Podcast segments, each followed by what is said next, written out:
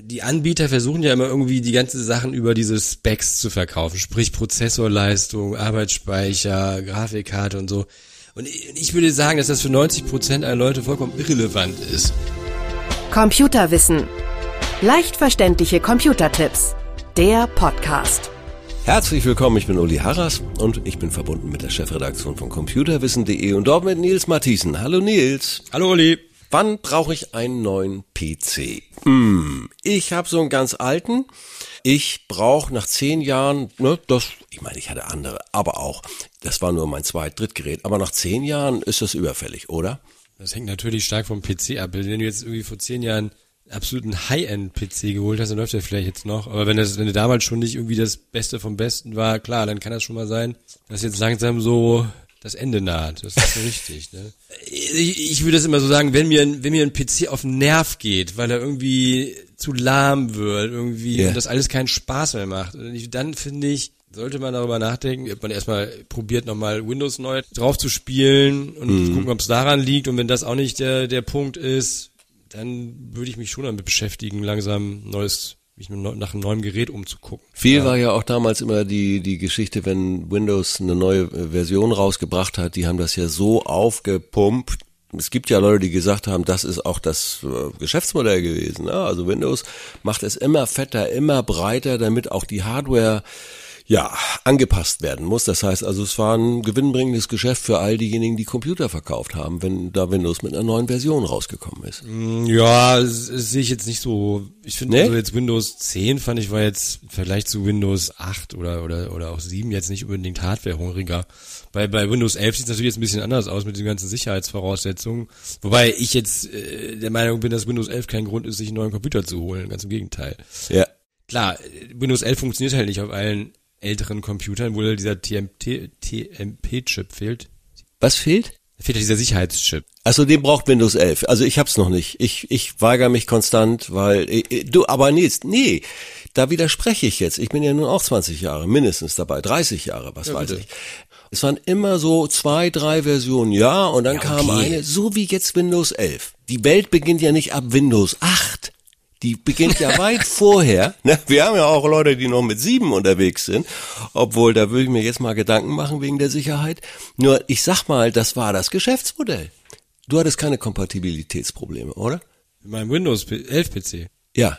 Äh, ja, auf dem einen nicht, auf dem anderen umso mehr. Hab ich habe im letzten Podcast, glaube ich, schon erwähnt, dass ich halt einen Microsoft-Laptop habe. Ja. Und Windows 11 überhaupt nicht funktioniert. Ja, das, aber ich glaube, das ist eher die Ausnahme. Aber mhm. ähm, ja.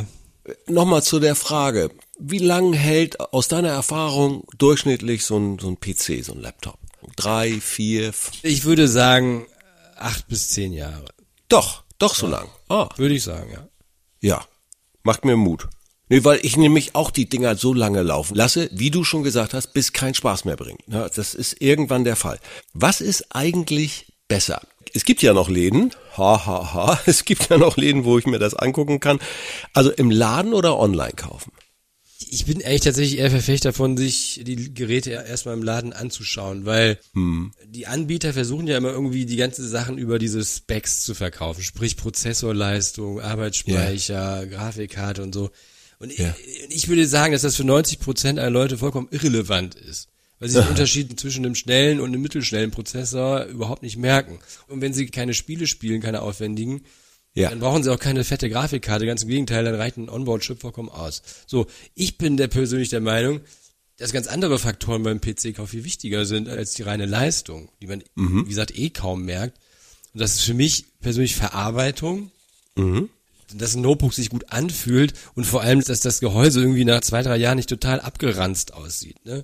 Ja wenn du so ein günstiges Kunststoffgehäuse hast, dann hast du irgendwelche dann irgendwann deine, deine, irgend so ein Abrieb von deiner Hand drauf und dann sieht das voll schäbig aus.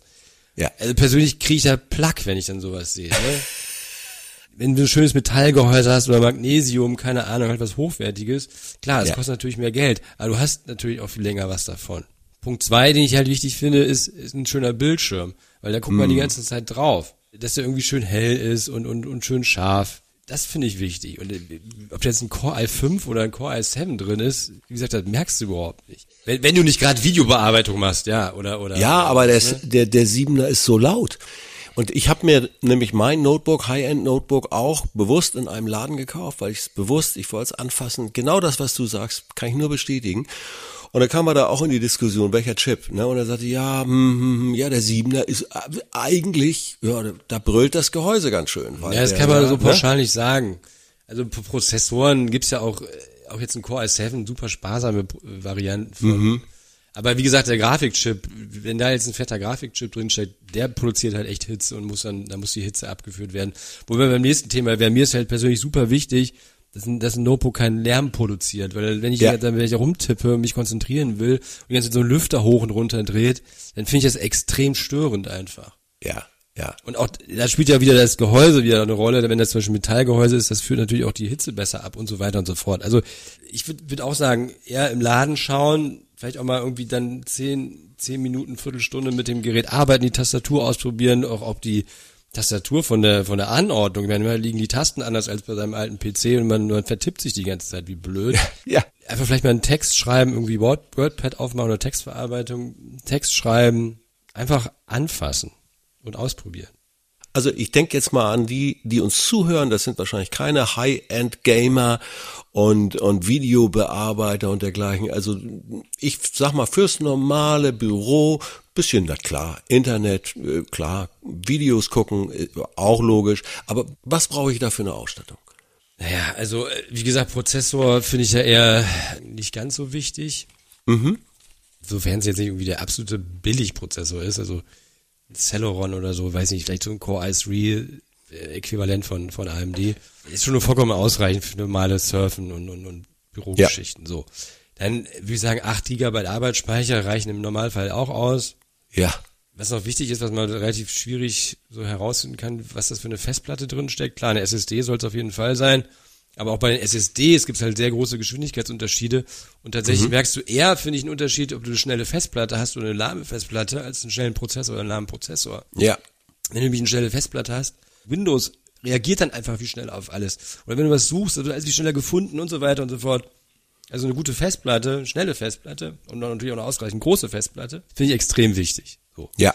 Dann Grafik, ja, wenn du, wenn du nicht spielen willst, würde ich auf jeden Fall so eine integrierten Grafik, also eine Onboard-Grafik greifen weil die halt einfach weniger Hitze produziert, weniger Energie verbraucht und man einfach die Grafikleistung nicht benötigt, wenn man nicht spielt.